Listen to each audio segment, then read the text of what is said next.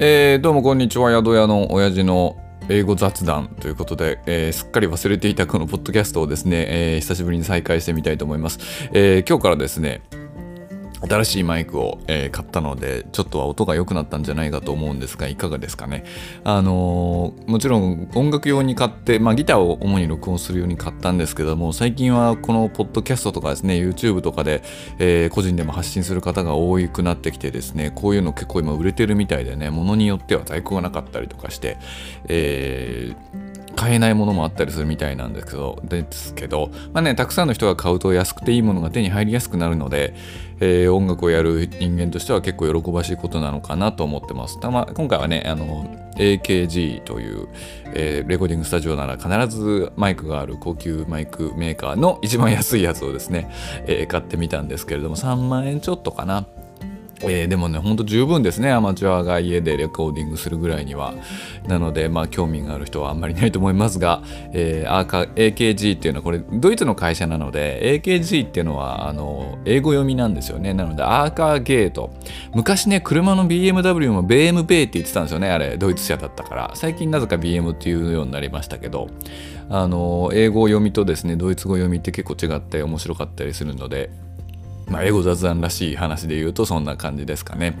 えー、というわけで、えー、今日はですね、また久しぶりにポッドキャストを英語について撮っていきたいと思うんですけれども、今日のテーマはですね、えー、オックスフォード3000でいきたいと思います。えー、なんでかっていうとですね、今、オックスフォード3000というキーワードで検索すると、あのオックスフォード3000そのものを出している当事者のホームページの次に僕のブログの記事が出てる出てくる状態になってまして、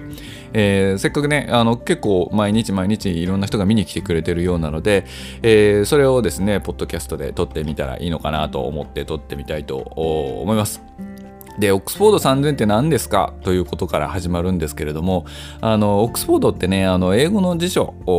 としてすごく有名な会社で、多分イギリスの会社だと思うんですけども、あの、本当に辞書の中での辞書、辞書界における、何でしょうね。自主会員における、まあ、ギターで言ったらギブソンとかフェンダーとか、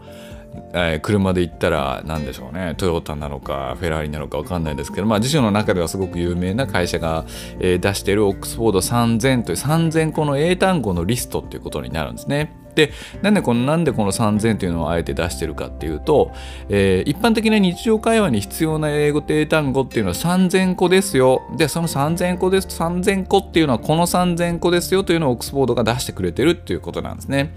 まあ、なのであの理論的にはこの3000個の単語を覚えておけば、えー、普段の会話に関してです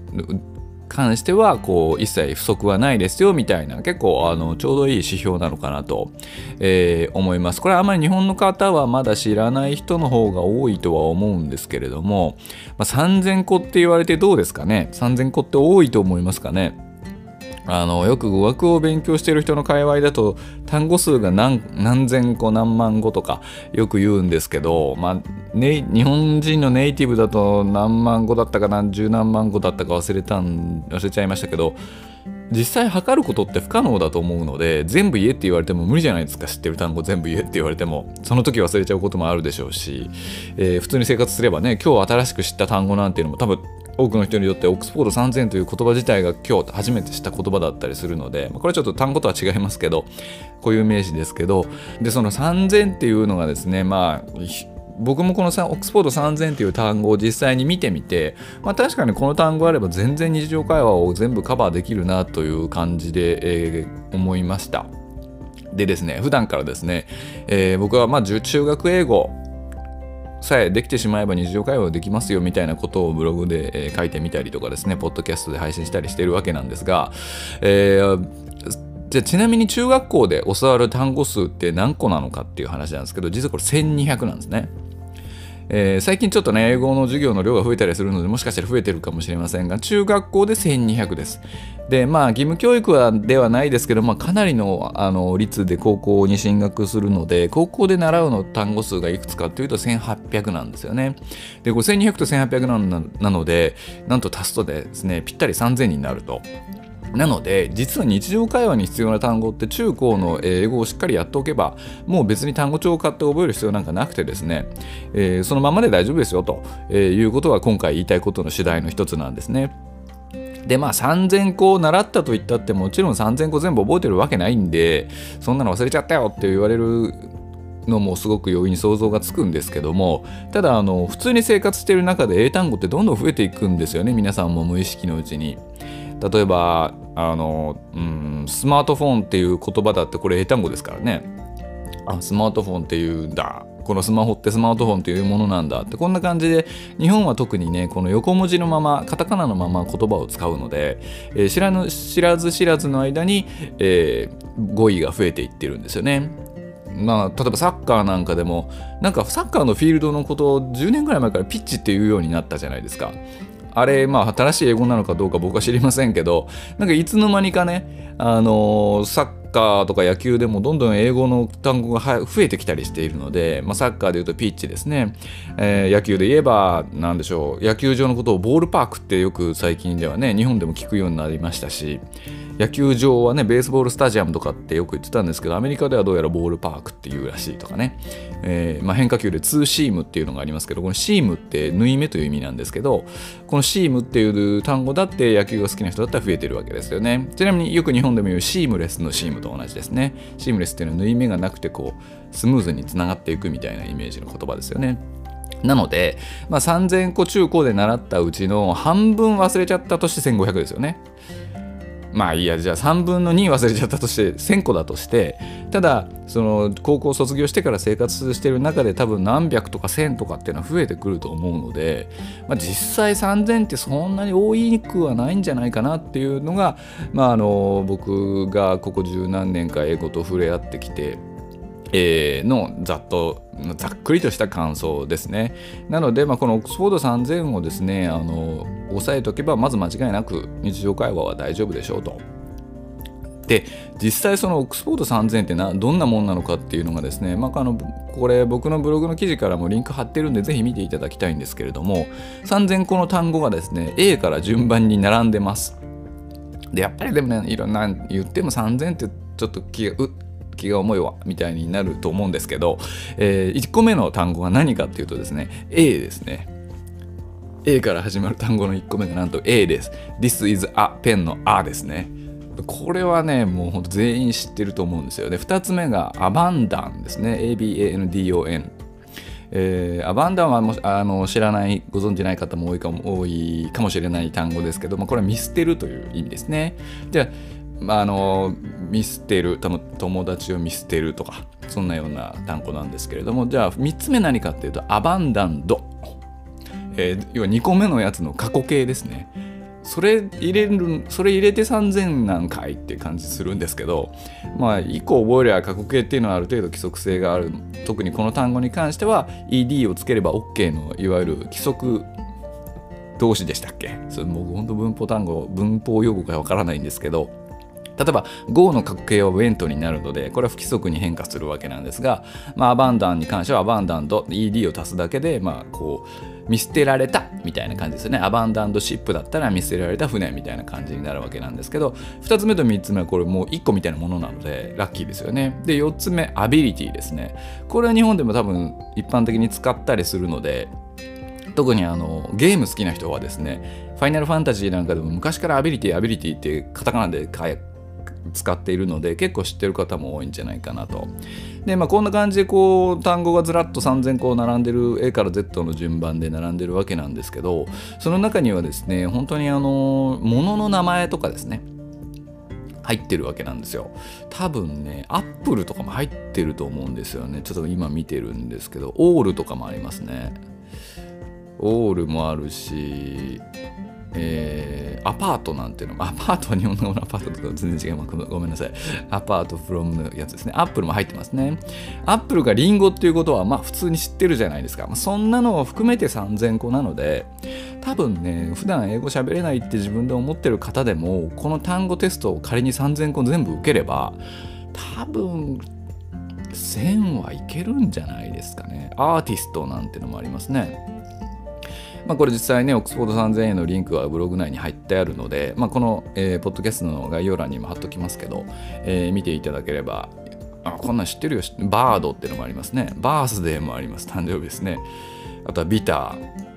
ー、苦いとか、えー、ブロック、ボートボディ、えー、とかボーン生まれるですねバトル戦うですねなので、まあ、一般的な日本人だったら普通に生活してて英語だと思ってなくて使ってるいわゆるカタカナ英語でかなりの部分をフォローできるので、えー、意外と日常会話に必要な英単語って楽勝なんですよと。まあ、いうことがそもそもですね、この、えー、ブログの記事で言いたかったことなので、えー、それだけですね、ご理解いただければいいのかなという感じですね。で、まあ、あの、単語数って当たり前ですけど、ないよりはいいんですよね。ないよりはいいので増やしていかなきゃいけないって日本人はよく思うんですけどただあの本当に英会話を英会話をできるようになりたいという人がいきなり単語を増やすっていうのは僕は回り道だと思っていて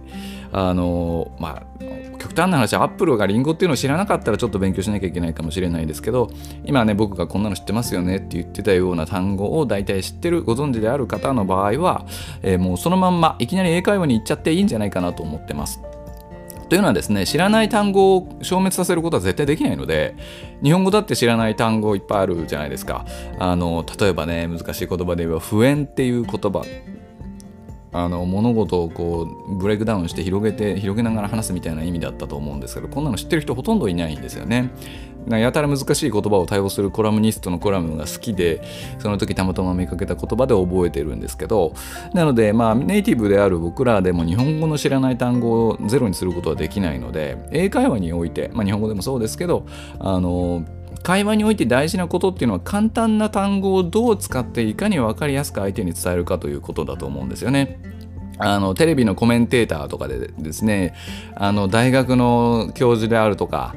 えー、コンサルティング会社のコンサルタントとかがですねなんかやたら難しい言葉を多用する傾向があってこれは僕としてはですねあまり賢い話し方じゃないなと思うんですよね。あの言葉っていうのは相手に物事を伝えるために発してるものなので、えー、相手が知ってるかどうかわからない単語を使うっていうのはこう伝わらないリスクが増えてしまうわけですよね。例えばその納税者のことをタックスペイヤーって言ってみたりですねあのなんだろう会まあ会議をミーティングぐらいはいいかもしれないですけどアジャストとかフィックスとか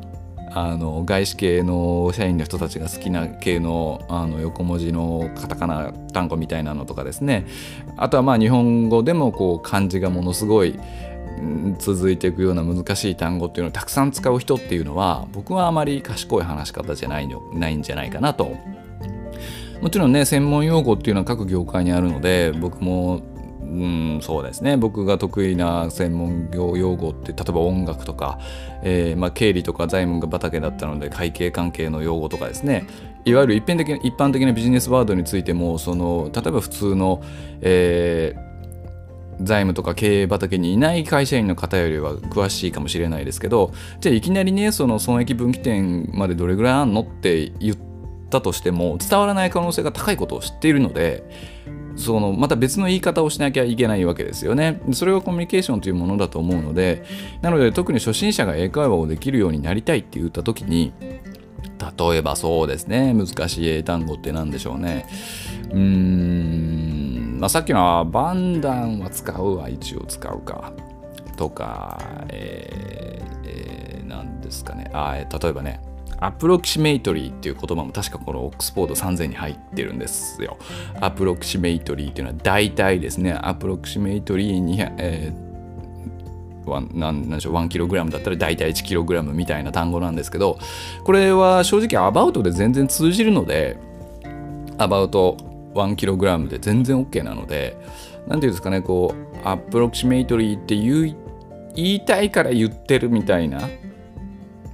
っていうのも結構英語を勉強する日本人あるあるだったりするのであの、まあ、簡単な単語をですね使い回していくというのが一番えー、賢いとか楽にね英会話をできるようになるし意外とこう物事相手に伝えるっていうのはこうとてもその辺が重要だと思うので、えー、あんまり単語を増やさなくてもいいんじゃないかなっていうのをね気楽に考えていただければいいのかなと、えー、思います。でまあとはいえですね、まあ、単語数を増やしたいっていう思いはあるとは思うのでじゃあ僕がどうやって単語数を増やしてきましたよか？どうやって 僕がまあボキャブラリーを増やしてきたかっていう話なんですけれども。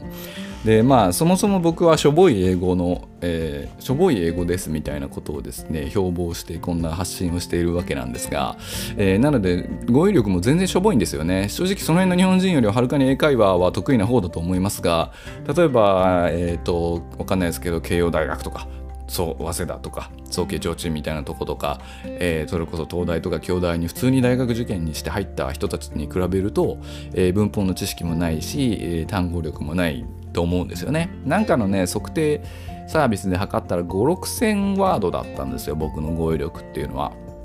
これ多分統計学的にこう推計するというやつだと思うんですけどまあなんとなくそんな感じかなとは思うんですけどね、えー、ただまあじゃあ56,000になったまあ、一般的な中高で習う3000が5 6千になったというのはどういうふうに覚えたかっていうとこうあの単語帳っていうのはね一切使ったことがなくて。なぜかというとあの、まあ、こんなこと言うと単語帳とか作ってる人に怒られちゃうんですけど単語帳に書いてある単語ってね使わないくないですか？っていう思いがずっとあるんですよ。なのでオックスフォード3000もこれあくまで目安にしていただいてあのこれ順番に覚えるってめちゃくちゃ効率悪いんですよね。でまず原理原則として押さえておいていただきたいのは単語を覚えるのにコツってないんですよね。もともと記憶力がいいとか新しいことを覚えやすい人にとってはもうそもそも単語を覚えることが簡単なんですよね。でもこの脳みそに入れ替えることはできないのであのみんなね単語を覚えるコツとか方法論というのを求めるんですけどこれはもうダイエットと同じでもう原理原則から逃れられないんですよね。覚えるまで使うしかないんですよ。もしくは覚えるまで、えー、調べるとかね、えー、例えばバジェットってバジェットってなんだっけ？って調べるじゃないですか。あ予算っていう意味だった。あそうだそうだ。これ何回も調べたわって。これね100回もやってると絶対覚えるわけなんですよね。まあ普通に普通の人だったら100回は絶対いらないと思うんですけど。なのであの繰り返し使うしかないんですよ。繰り返し使ったり繰り返し調べるしか覚えるっていう方法もそれしかないので、えー、まあ、繰り返し使うしかないんですけどでもこれってね繰り返し使う単語っていうことは会話にしょっちゅう出てくるっていうことじゃないですか。自分が会話をしている中で相手から聞いたり例えば自分が言いたいけどどう言ってるいいか分かんないっていう単語はこれが何回も使う単語なんですよね。ってことですよ別に単語帳なんかで勉強しなくても英会話するっていう行動さえしておけばあまたこの単語忘れたよなんだっけを繰り返していくうちに自分が使う英単語だけ覚えていくことができるわけですよね。これが僕はね一番あの効率がいいんじゃないかなともちろんあの通訳さんになりたいとかね翻訳家になりたいとかこれ英語のプロになりたいっていう場合は別なん別ですよね多分ね。あのいわゆる各業界の専門的な用語も知らなくちゃいけないでしょうしネイティブしか言わない言い回しを言わない、えーと、知らないといけないプロですからね。そういう局面があるかもしれませんがまあ一般的な日本人がですね、まあ、趣味を趣味で楽しんだりとかあと英語のプロとしてじゃないけど自分の会社の仕事で海外出張するとか海外外国の人が来た時にアテンドするとかミーティングするとかあごめんなさいアテンドって言っちゃいましたね。アテンドっていうのは、えー、連れ回したり接待するようなことをアテンドって言うんですけど、えー、そんな時に使う程度の英語であればあのー話してるうちにですね自然にこう覚えていく単語をこうどんどん増やしていく、まあ、つまりは英会話をする機会を増やしていくだけであの自分が使う本当に必要な単語だけ覚えていくことができるんじゃないかなとなので、まあ何度も言いますけど、日本の人って英語勉強するってなるといきなり単語帳買ってきて覚え出すんですけど、これは本当正直筋が悪いと。あの本屋にあるのはで、本屋に単語帳がいっぱいあるのは、えー、単語帳を読むと英語が話せるようになるからじゃなくて、単語帳がたくさん売れるからですから、あのその辺のね、その辺も原理原則を考えていくと、えー、なかなか、えー、遠回りをしないで済むんじゃないかなと。で、まああの、強いて言えばですね、コツみたいな、えー、ことで言うと例えば水平線っていう言葉がありますけどこれ英語でホライズンですね。これ僕の世代の男の子はですねあのミニ四駆でね確かホライズンとかいう機種があったんですよ。ミニ四駆の。それで水平線って覚えてるんですけど。でこの水平線はホライゾンですけど水平ってないって何て言うんだっけって考えていくと水平はホライゾンタルなんですよね。あなるほど。水平はホライゾンタルって言うんだでこれで終わるんじゃなくてあじゃあ垂直って何て言うのかな？と考えて調べておくと、まあ、セットであの覚えられますよね。まずちなみに水平って垂直、水平はホライゾンタルで、えー、垂直はバーティカルという V なんですけどね。まあ、Excel でね、VLOOKUP っていう関数がありますけど、この V がバーティカルの V ですね。で、これ縦を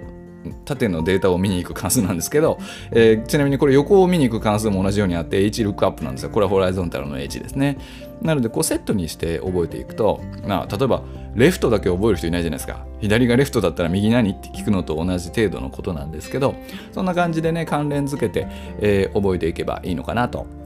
えー、思います。まあ、そんなわけでですね、今回はあのオックスフォード3000という単語のリストに3000個の単語についてお話ししたわけなんですけれども、まあ、ちょっとね、久しぶりに話しているんで、何回も同じようなことをぐるぐる話しているところもあったかと思いますが、まあ、まとめるとですね、まあ、一つ目、一つはですね、こう、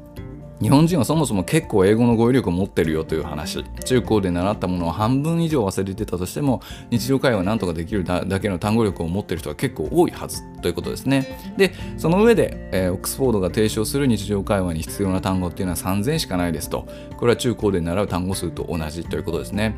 で、えー、もう最大のポイントとしては、えー、プロにならない限りですね。プロを目指さない限りは自分が使う単語だけを覚えていくのが効率がいいかなと、えー、これはまあ僕の個人的な意見なんですけどあの英語をたく英単語をたくさん覚えることが目的ではなくて英語を使っていろんな人とコミュニケーションを取るのが目的それが英会話というものだと思うので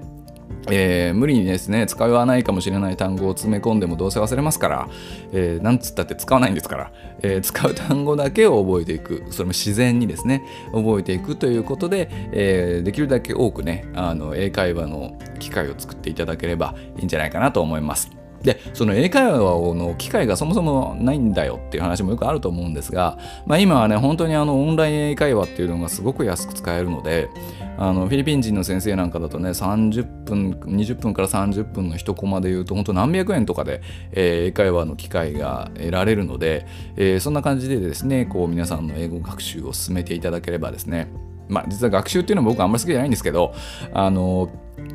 まあ本当下世話な話ねあの先生って顔写真付きで選べるのでなんかこう女性だったらあのイケメンを選ぶとかね男性だったら可愛い女の子を選んじゃったりとか、まあ、LGBTQ, LGBTQ の方だったらまたその自分の構成的思考対象の方の見た目がいいとかなんとなく自分のタイプの人と30分雑談するみたいなね、えー、程度でいいと思うんですよねお金もそんなにかからないので、えー、そんなことやってるうちにですねあこうやって言いたいけどこうやって言えないなっていうことがいっぱい出てくると思うんですよ。なんていうんですかね、明日は言えるけど、明後日は言えないなとかね、昨日は言えるけど、一昨日って言えないなとか、